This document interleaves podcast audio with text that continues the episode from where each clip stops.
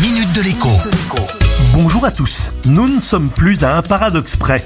Après avoir incité les Français à s'équiper de chaudières au gaz à condensation, beaucoup plus vertueuses et écologiques que les anciennes chaudières au fioul, ou même d'ailleurs celles au gaz, voilà que le gouvernement décide de couper toutes les aides. Et officiellement, ce n'est pas à cause de la guerre en Ukraine et du coup de froid diplomatico-économique avec la Russie, grande pourvoyeuse de gaz. Qu'à l'important pour vous est de savoir sur quel pied danser demain.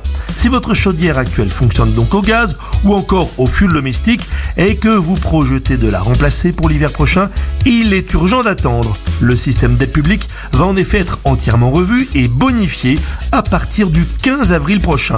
À cette date, une chaudière à granulés ou encore une pompe à chaleur pourront être subventionnés à hauteur de 9000 euros au lieu de 8000 jusqu'ici. Dans ces conditions, le reste à charge devient très raisonnable, surtout que les banquiers prêtent facilement pour ce genre de projet à des taux ultra préférentiels, souvent moins de 1%. Si vous ajoutez à cela les économies que vous réaliserez en vous chauffant avec des pelets, avec des granulés ou même avec une pompe à chaleur, la mesure devrait vous faire réfléchir. Bon week-end et à lundi La minute de l'écho avec Jean-Baptiste Giraud sur radioscoop.com et application mobile Radioscoop.